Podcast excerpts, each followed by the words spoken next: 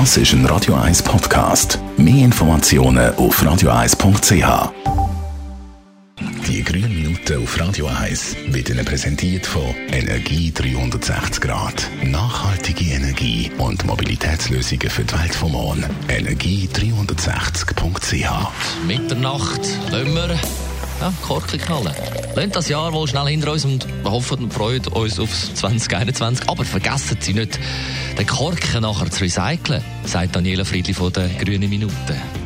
Also Kork wird zu Korkschrott vermahlen und dort als Dämmstoff im Baubereich genutzt. Und als Naturprodukt ist er auch ideal für Allergiker.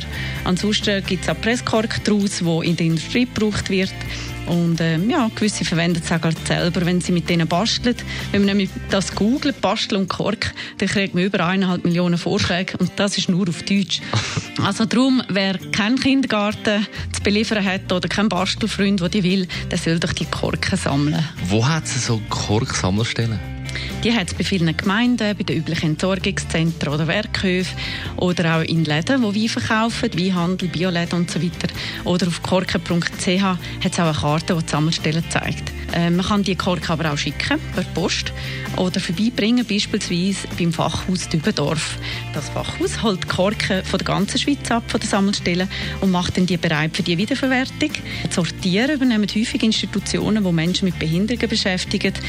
So kann man also durch Sammeln und Abgeben von Korken nicht nur ökologisch sinnvoll etwas machen, sondern eben auch verschiedenen Menschen eine Beschäftigung geben. Also doppelt gute Sache, das Recyceln von Korkzapfen. Besten Dank, Daniela Friedli von der Umweltarena.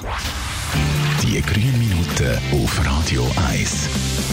Aerosmith und im Anschluss Zusammenfassung vom heutigen Morgen und ab dem 10 Uhr dann Talk Radio.